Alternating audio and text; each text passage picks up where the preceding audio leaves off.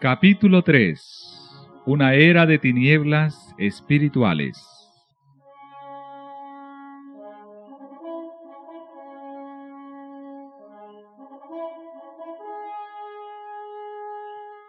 El apóstol Pablo, en su segunda carta a los tesalonicenses, predijo la gran apostasía que había de resultar en el establecimiento del poder papal. Declaró, respecto al día de Cristo, ese día no puede venir sin que venga primero la apostasía y sea revelado el hombre de pecado, el hijo de perdición el cual se opone a Dios y se ensalza sobre todo lo que se llama Dios, o que es objeto de culto. De modo que se siente en el templo de Dios, ostentando que Él es Dios. Y además, el apóstol advierte a sus hermanos que el misterio de iniquidad está ya obrando. Ya en aquella época veía él que se introducían en la iglesia errores que prepararían el camino para el desarrollo del papado.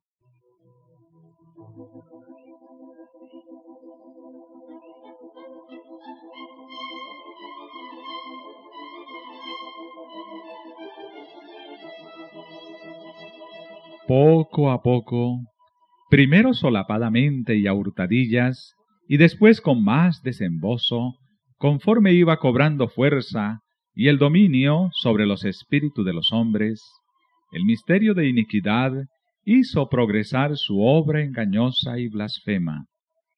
De un modo casi imperceptible, las costumbres del paganismo penetraron en la iglesia cristiana. El espíritu de avenencia y de transacción fue coartado por algún tiempo por las terribles persecuciones que sufriera la Iglesia bajo el régimen del paganismo.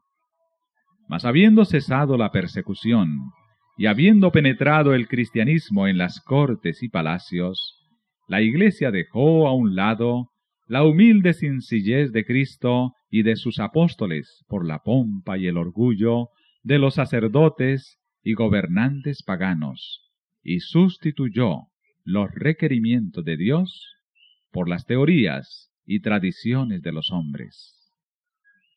La conversión nominal de Constantino a principios del siglo IV causó gran regocijo, y el mundo, disfrazado con capa de rectitud, se introdujo en la iglesia. Desde entonces, la obra de corrupción progresó rápidamente. El paganismo, que parecía haber sido vencido, vino a ser el vencedor. Su espíritu dominó a la iglesia. Sus doctrinas, ceremonias y supersticiones se incorporaron a la fe y al culto de los que profesaban ser discípulos de Cristo.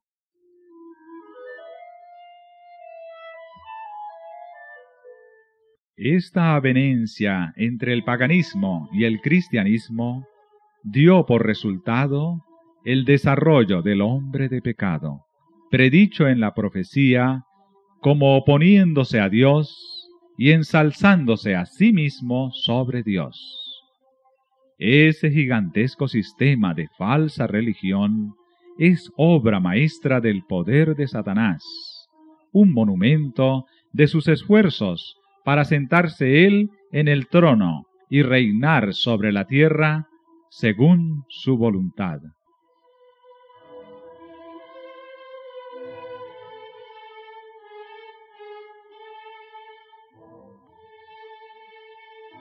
Satanás se había esforzado una vez por hacer transigir a Cristo.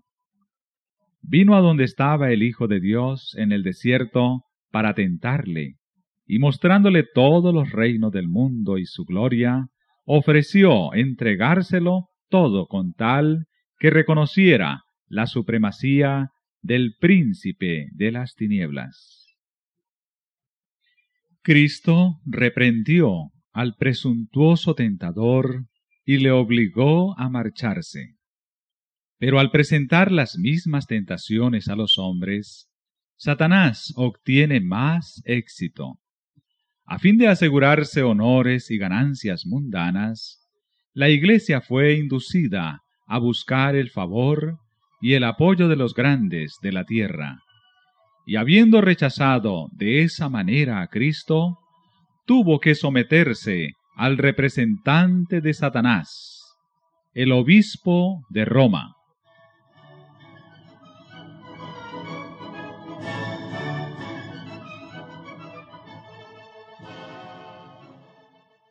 Una de las principales doctrinas del romanismo enseña que el Papa es cabeza visible de la Iglesia Universal de Cristo y que fue investido de suprema autoridad sobre los obispos y los pastores de todas las partes del mundo. Aún más, al Papa se le han dado los títulos propios de la divinidad se le ha titulado Señor Dios el Papa y se le ha declarado infalible. Exige que todos los hombres le rindan homenaje. La misma pretensión que sostuvo Satanás cuando tentó a Cristo en el desierto, la sostiene aún por medio de la Iglesia de Roma, y muchos son los que están dispuestos a rendirle homenaje.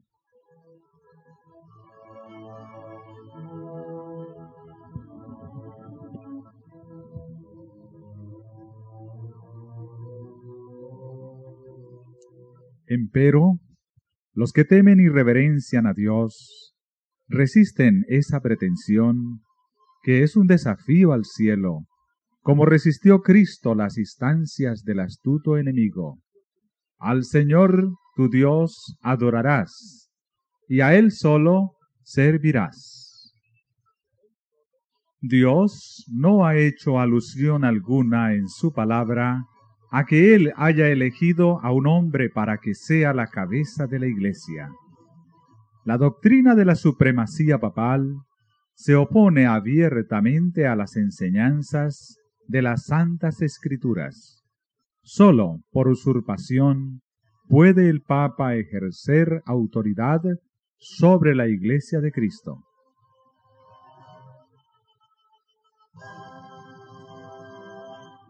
Los romanistas se han empeñado en acusar a los protestantes de herejía y de haberse separado caprichosamente de la verdadera Iglesia.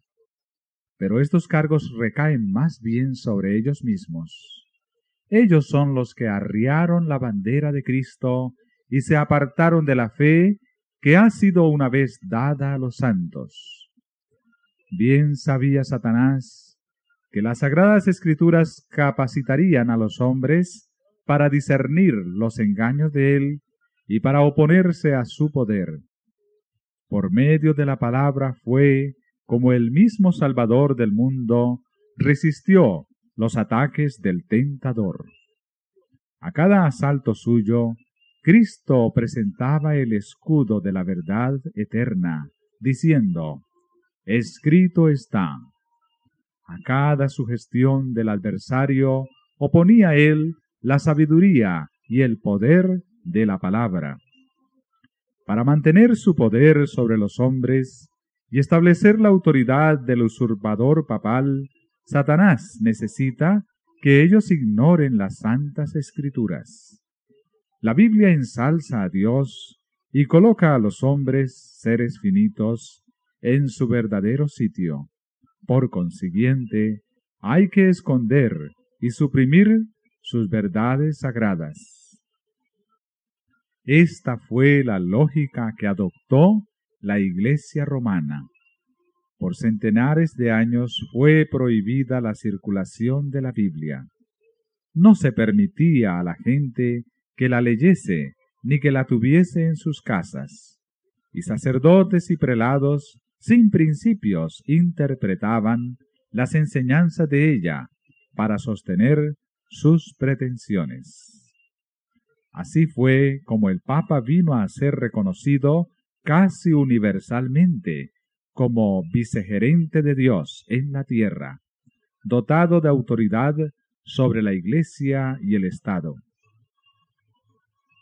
Una vez suprimido lo que descubría el error, Satanás hizo lo que quiso. La profecía había declarado que el papado pensaría mudar los tiempos y la ley.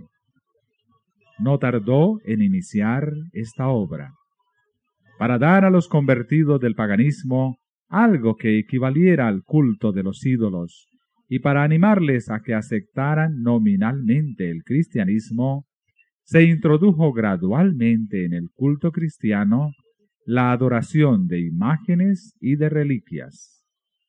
Este sistema de idolatría fue definitivamente sancionado por decreto de un concilio general.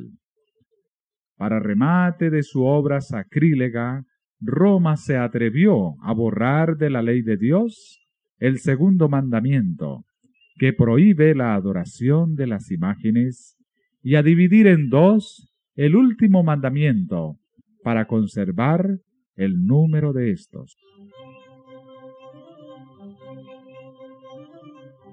El espíritu de concesión al paganismo fomentó aún más el desprecio de la autoridad del cielo. Obrando por medio de directores inconversos de la Iglesia, Satanás atentó también contra el cuarto mandamiento y trató de echar a un lado el antiguo sábado, el día que Dios había bendecido y santificado, para colocar en su lugar el día festivo observado por los paganos, como el venerable día del sol. Este intento no se hizo al principio abiertamente. En los primeros siglos el verdadero día de reposo, el sábado, había sido guardado por todos los cristianos, los cuales siendo celosos de la honra de Dios y creyendo que su ley es inmutable, respetaban escrupulosamente la santidad de sus preceptos. Pero Satanás procedió con gran sutileza por medio de sus agentes para llegar al fin que se propusiera. Para llamar la atención de las gentes hacia el domingo, fue declarado día de fiesta en honor de la resurrección de Cristo. Se celebraban servicios religiosos en ese día. No obstante, se lo consideraba como día de recreo y seguía guardándose piadosamente el sábado.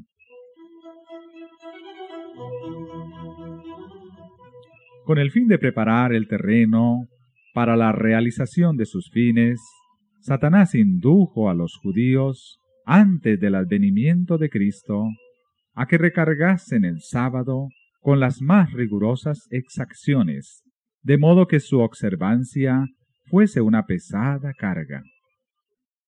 Aprovechándose luego de la falsa luz bajo la cual lo había hecho considerar, hízolo despreciar como institución judaica.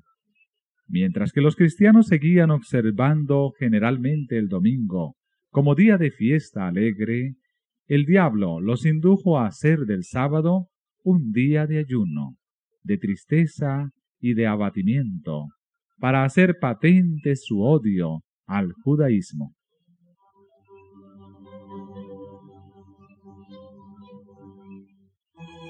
A principios del siglo IV, el emperador Constantino expidió un decreto que hacía del domingo un día de fiesta pública en todo el imperio romano. El día del sol fue reverenciado por sus súbditos paganos y honrado por los cristianos, pues era política del emperador conciliar los intereses del paganismo y del cristianismo que se hallaban en pugna. Los obispos de la Iglesia, inspirados por su ambición y su sed de dominio, le hicieron obrar así, pues comprendieron que si el mismo día era observado por cristianos y paganos, estos llegarían a aceptar nominalmente el cristianismo, y ello redundaría en beneficio del poder y de la gloria de la Iglesia. Pero a pesar de que muchos cristianos piadosos fueron poco a poco inducidos a reconocer cierto carácter sagrado al domingo, no dejaron de considerar el verdadero sábado como el día santo del Señor, ni de observarlo en cumplimiento del cuarto mandamiento. Pero no paró aquí la obra del jefe engañador. Había resuelto reunir al mundo cristiano bajo su bandera y ejercer su poder por medio de su vicario, el orgulloso pontífice, que aseveraba ser el representante de Cristo. Realizó su propósito valiéndose de paganos semiconvertidos, de prelados ambiciosos y de eclesiásticos amigos del mundo. Convocábanse de vez en cuando grandes concilios en que se reunían los dignatarios de la Iglesia de todas partes del mundo. Casi en cada concilio, el día de reposo que Dios había instituido era deprimido un poco más, en tanto que el domingo era exaltado en igual proporción. Así fue como la fiesta pagana llegó a ser honrada como institución divina, mientras que el sábado de la Biblia era declarado reliquia del judaísmo y se pronunciaba una maldición sobre sus observadores. El gran apóstata había logrado ensalzarse a sí mismo sobre todo lo que se llama Dios o que es objeto de culto. Se había atrevido a alterar el único precepto de la ley divina que señala de un modo infalible a toda la humanidad al Dios viviente y verdadero. En el cuarto mandamiento Dios es dado a conocer como el creador de los cielos y de la tierra, y distinto, por lo tanto, de todos los dioses falsos. Como monumento conmemorativo de la obra de la creación, fue santificado el día séptimo como día de descanso para el hombre. Estaba destinado a recordar siempre a los hombres que el Dios viviente es fuente de toda existencia y objeto de reverencia y adoración. Satanás se esfuerza por disuadir a los hombres de que se sometan a Dios y obedezcan a su ley, y por lo tanto dirige sus golpes especialmente contra el mandamiento que presenta a Dios como el Creador. Los protestantes alegan ahora que la resurrección de Cristo en el domingo convirtió a dicho día en el día del Señor. Pero las santas escrituras en nada confirman este modo de ver. Ni Cristo ni sus apóstoles confirieron semejante honor a ese día. La observancia del domingo como institución cristiana tuvo su origen en aquel misterio de iniquidad, que ya había iniciado su obra en los días de San Pablo. ¿Dónde y cuándo adoptó el Señor a este hijo del papado? ¿Qué razón válida puede darse en favor de un cambio que las santas escrituras no sancionan?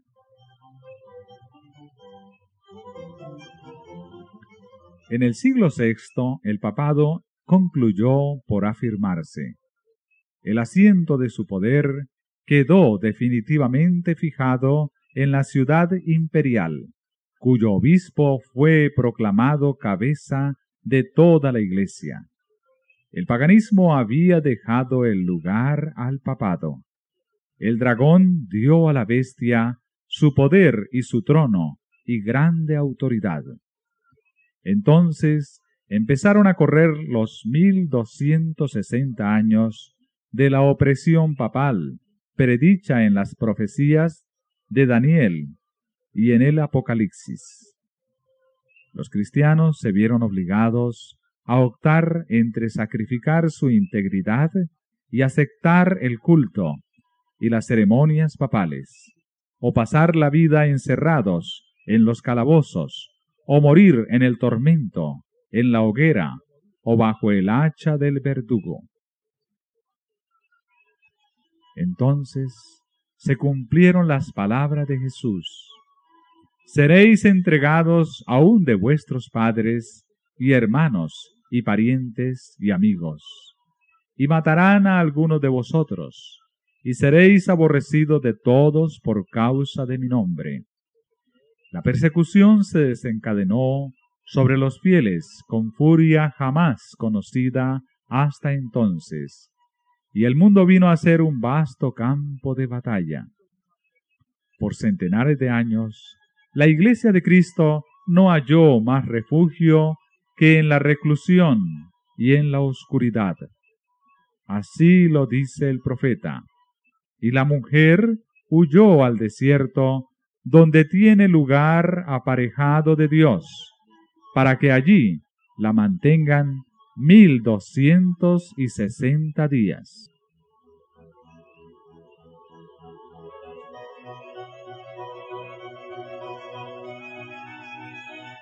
El advenimiento de la Iglesia romana al poder marcó el principio de la Edad Media. A medida que crecía su poder, las tinieblas se hacían más densas. La fe pasó de Cristo, el verdadero fundamento, al Papa de Roma. En vez de confiar en el Hijo de Dios para obtener el perdón de sus pecados y la salvación eterna, el pueblo recurría al Papa y a los sacerdotes y prelados a quienes él invistiera de autoridad.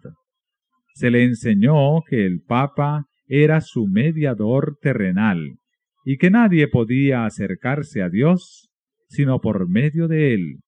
Y andando el tiempo, se le enseñó también que para los fieles el Papa ocupaba el lugar de Dios y que por lo tanto debían obedecerle implícitamente. Con sólo desviarse de sus disposiciones, se hacían acreedores a los más severos castigos que debían imponerse a los cuerpos y almas de los transgresores. Así fueron los espíritus de los hombres desviados de Dios y dirigidos hacia hombres falibles y crueles.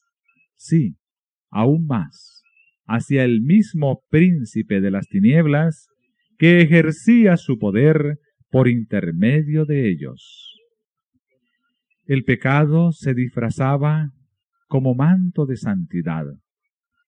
Cuando las santas escrituras se suprimen y el hombre llega a considerarse como ente supremo, ¿qué otra cosa puede esperarse sino fraude, engaño y degradante iniquidad? Al ensalzarse las leyes y las tradiciones humanas, se puso de manifiesto la corrupción que resulta siempre del menosprecio de la ley de Dios.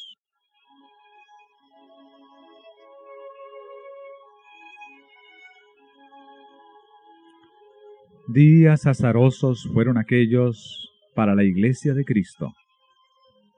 Pocos, en verdad, eran los sostenedores de la fe aun cuando la verdad no quedó sin testigos, a veces parecía que el error y la superstición concluirían por prevalecer completamente y que la verdadera religión iba a ser desarraigada de la tierra. El Evangelio se perdía de vista mientras que las formas de religión se multiplicaban y la gente se veía abrumada bajo el peso de exacciones rigurosas.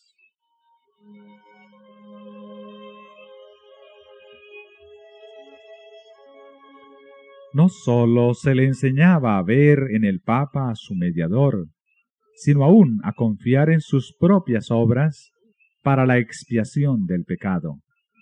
Largas peregrinaciones, obra de penitencia, la adoración de reliquias, la construcción de templos, relicarios y altares, la donación de grandes sumas a la iglesia, todas estas cosas y muchas otras parecidas les eran impuestas a los fieles para aplacar la ira de Dios o para asegurarse su favor.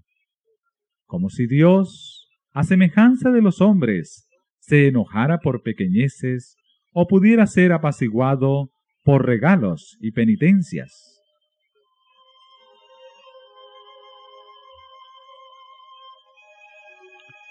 Por más que los vicios prevalecieran aún entre los jefes de la Iglesia romana, la influencia de ésta parecía ir siempre en aumento.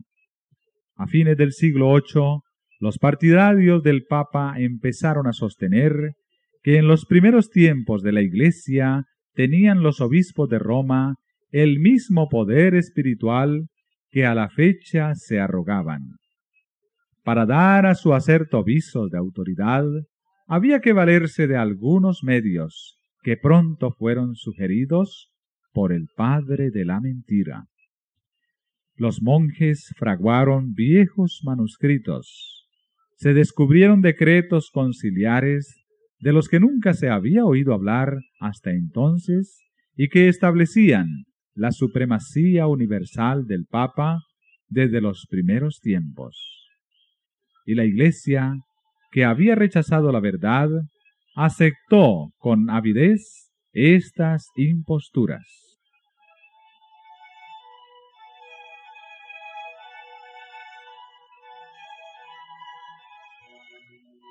Los pocos fieles que edificaban sobre el cimiento verdadero estaban perplejos y trabados, pues los escombros de las falsas doctrinas entorpecían el trabajo.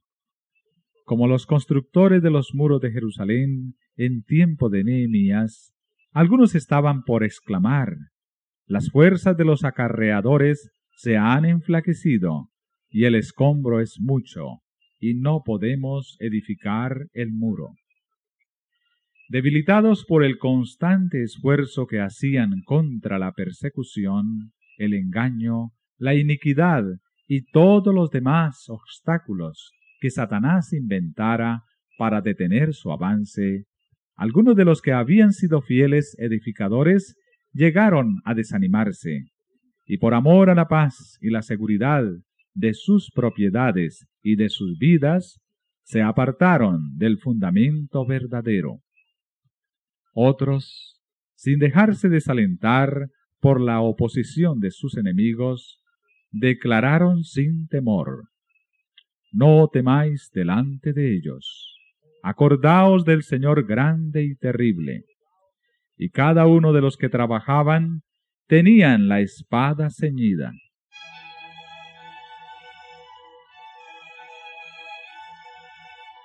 En todo tiempo, el mismo espíritu de odio y de oposición a la verdad inspiró a los enemigos de Dios, y los siervos de él necesitaron la misma vigilancia y fidelidad. Las palabras de Cristo a sus primeros discípulos se aplicarán a cuantos le sigan hasta el fin de los tiempos. Y lo que os digo a vosotros, a todos los digo, velad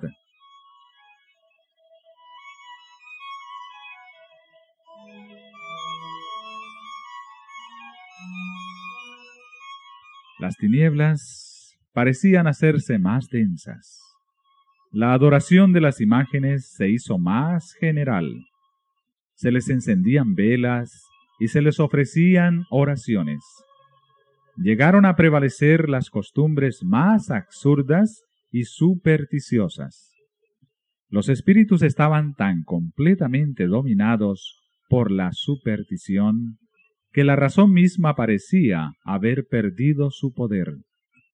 Mientras que los sacerdotes y los obispos eran amantes de los placeres sensuales y corrompidos, sólo podía esperarse del pueblo que acudía a ellos en busca de dirección, que siguiera sumido en la ignorancia y en los vicios.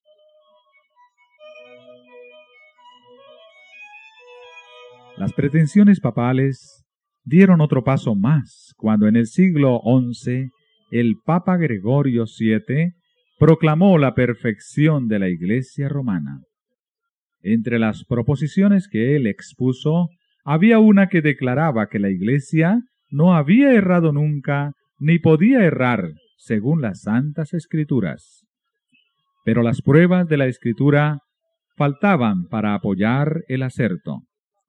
El altivo pontífice reclamaba además para sí el derecho de deponer emperadores y declaraba que ninguna sentencia pronunciada por él podía ser revocada por hombre alguno, pero que él tenía la prerrogativa de revocar las decisiones de todos los demás.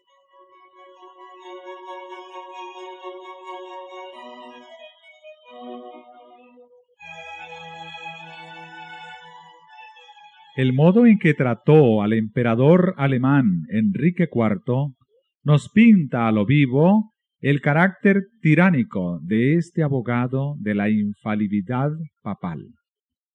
Por haber intentado desobedecer la autoridad papal, dicho monarca fue excomulgado y destronado. Aterrorizado ante la deserción de sus propios príncipes, que por orden papal fueron instigados a rebelarse contra él, Enrique no tuvo más remedio que hacer las paces con Roma. Acompañado de su esposa y de un fiel sirviente, cruzó los Alpes en pleno invierno para humillarse ante el Papa.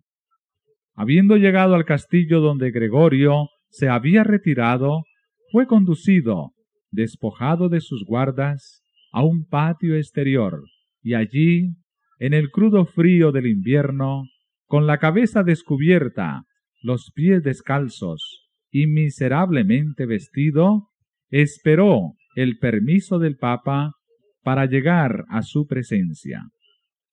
Sólo después que hubo pasado así tres días, ayunando y haciendo confesión, condescendió el pontífice en perdonarle. Y aun entonces fuele concedida esa gracia con la condición de que el emperador esperaría la venia del Papa antes de reasumir las insignias reales o de ejercer su poder. Y Gregorio, envanecido con su triunfo, se jactaba de que era su deber abatir la soberbia de los reyes.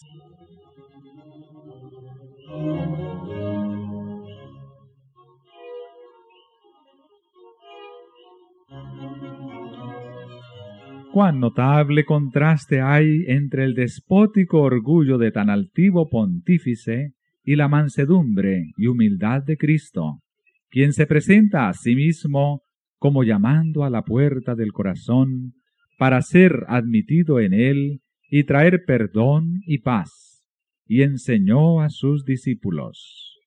El que quisiere entre vosotros ser el primero, será vuestro siervo.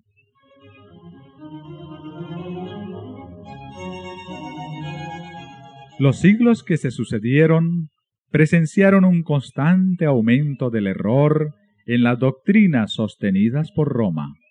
Aún antes del establecimiento del papado, las enseñanzas de los filósofos paganos habían recibido atención y ejercido influencia dentro de la Iglesia.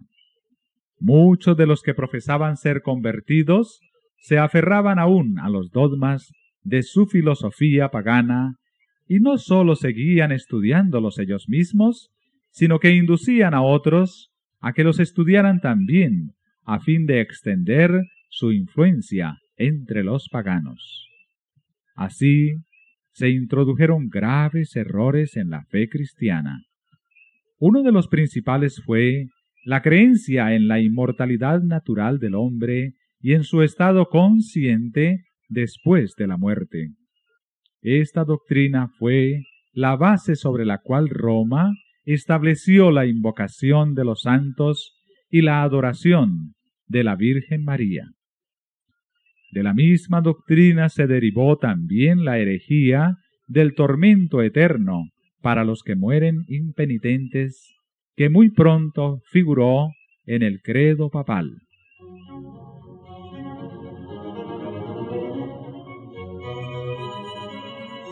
De este modo, se preparó el camino para la introducción de otra invención del paganismo, a la que Roma llamó purgatorio, y de la que se valió para aterrorizar a las muchedumbres crédulas y supersticiosas. Con esta herejía Roma afirma la existencia de un lugar de tormento, en el que las almas de los que no han merecido eterna condenación han de ser castigadas por sus pecados, y de donde, una vez limpiadas de impureza, son admitidas en el cielo.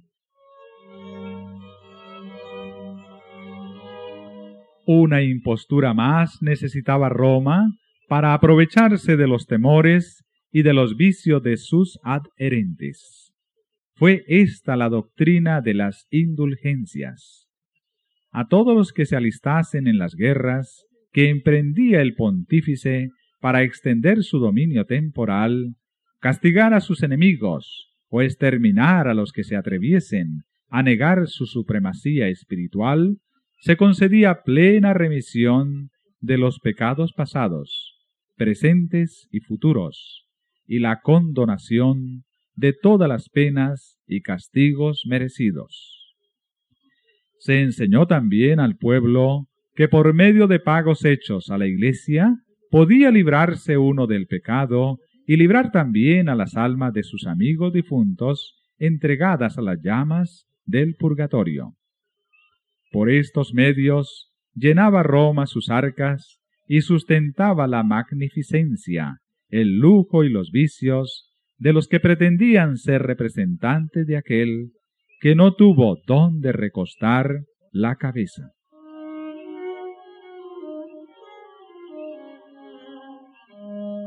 La institución bíblica de la Cena del Señor fue sustituida por el sacrificio idolátrico de la misa. Los sacerdotes papales aseveraban que con sus palabras podían convertir el pan y el vino en el cuerpo y sangre verdaderos de Cristo con blasfema presunción, se arrogaban el poder de crear a Dios, creador de todo. Se les obligaba a los cristianos, so pena de muerte, a confesar su fe en esta horrible herejía que afrentaba al cielo. Muchísimos que se negaron a ello fueron entregados a las llamas.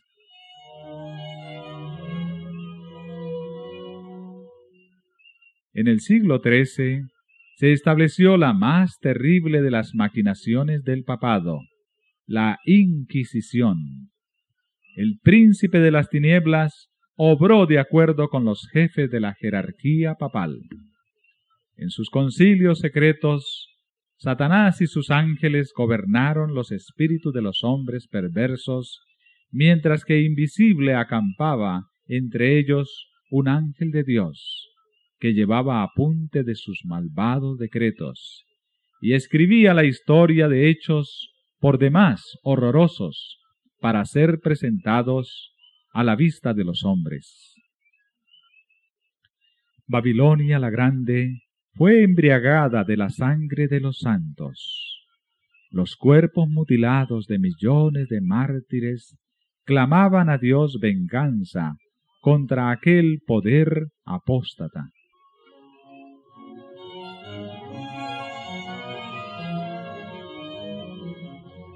El papado había llegado a ejercer su despotismo sobre el mundo. Reyes y emperadores acataban los decretos del pontífice romano. El destino de los hombres en este tiempo y para la eternidad parecía depender de su albedrío. Por centenares de años, las doctrinas de Roma habían sido extensa e implícitamente recibidas, sus ritos cumplidos con reverencia y observadas sus fiestas por la generalidad. Su clero era colmado de honores y sostenido con liberalidad. Nunca desde entonces ha alcanzado Roma tan grande dignidad magnificencia, ni poder.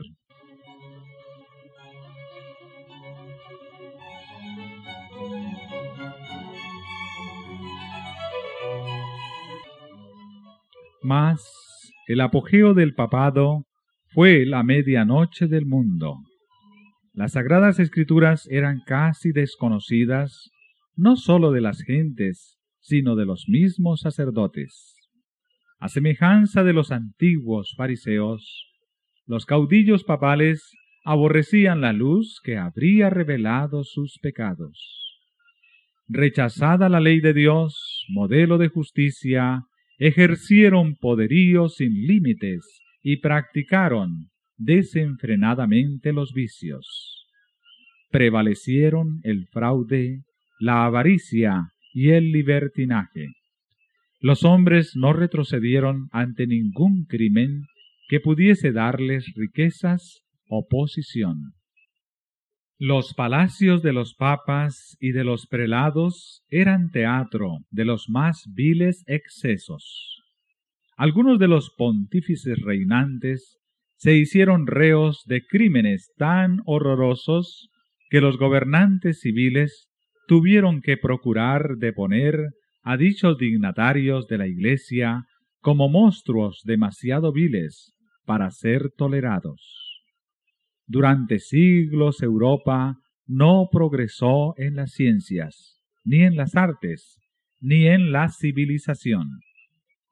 La cristiandad quedó moral e intelectualmente paralizada.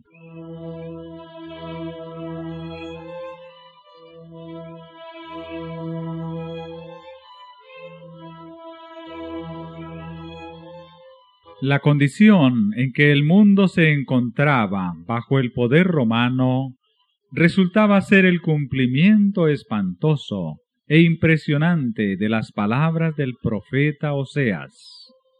Mi pueblo está destruido por falta de conocimiento. Por cuanto tú has rechazado con desprecio el conocimiento de Dios, yo también te rechazaré Puesto que te has olvidado de la ley de tu Dios, me olvidaré yo también de tus hijos. No hay verdad, y no hay misericordia, y no hay conocimiento de Dios en la tierra. No hay más que perjurio, y mala fe, y homicidio, y hurto, y adulterio. Rompen por todo, y un charco de sangre toca a otro. Tales fueron los resultados de haber desterrado la palabra de Dios.